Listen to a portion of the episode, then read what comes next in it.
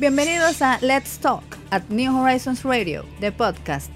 En este escenario, el concurso de las ideas tiene una plataforma activa, veraz, crítica y diferente para la comunidad educativa, la nación dominicana y el mundo. New Horizons Radio apuesta a generar ese espacio de aprendizaje innovador que sirva de complemento para todos los proyectos que exhibe nuestra inmensa familia educativa. Quédate conectado. Un nuevo capítulo comienza ahora.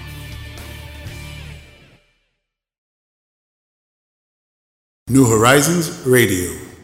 Editorial del lunes 30 de noviembre del año 2020. La legitimidad democrática. El sostenimiento de una democracia representativa se basa fundamentalmente en el mandato expreso del pueblo a través del voto soberano. Este principio implica una serie de condicionantes fundamentales que se deben de cumplir para garantizar un mandato legítimo que permita que el gobierno de turno pueda definir los destinos de una nación de forma apropiada. En primer lugar, requiere de actores opuestos y contradictorios que puedan enfrentarse en el escenario electoral en condiciones similares. Esto es, en países como los nuestros, es en extremo difícil, puesto que requiere esquemas de financiamiento y estructura institucional de los partidos imposible de equilibrar donde los partidos instalan sus acólitos en todo el tren gubernamental y manejan de forma antojadiza dichos presupuestos. En segundo lugar, requiere un electorado independiente, capaz de decidir en base a su libre albedrío, sin presiones externas, en base a sus legítimas convicciones, la mejor opción para gobernar el país.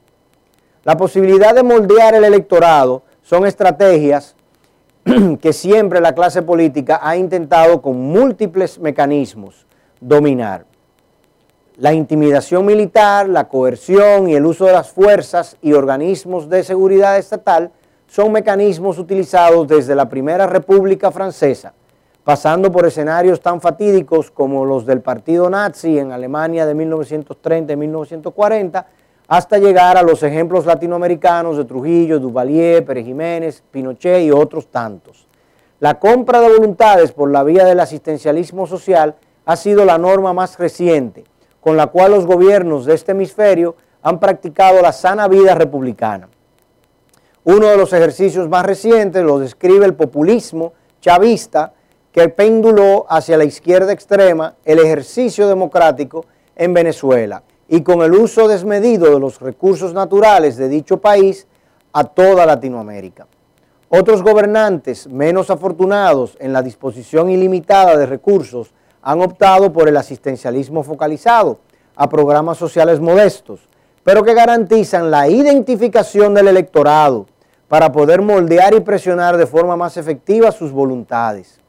Garantizar el uso adecuado de los recursos del Estado para que ni la contratación de los servidores públicos y sus gestores en los mandos medios sean monolíticos en su intencionalidad política, al tiempo que tampoco se derrochen dichos recursos en la compra de voluntades disfrazados de asistencia básica a los más necesitados y desposeídos y a los desempleados. Figuras como el seguro de desempleo, la reforma de la ley de seguridad social y el código laboral son iniciativas indispensables en este proceso. Mientras tanto, continuaremos teniendo un sistema político débil donde la legitimidad del mandato será siempre cuestionada y cuestionable. Hasta aquí nuestra nota editorial del día de hoy, lunes 30 de noviembre. Yo soy Fanny Garrido. Sigan disfrutando de todo el contenido que tenemos acá para ustedes en esta semana en New Horizons Radio. New Horizons Radio.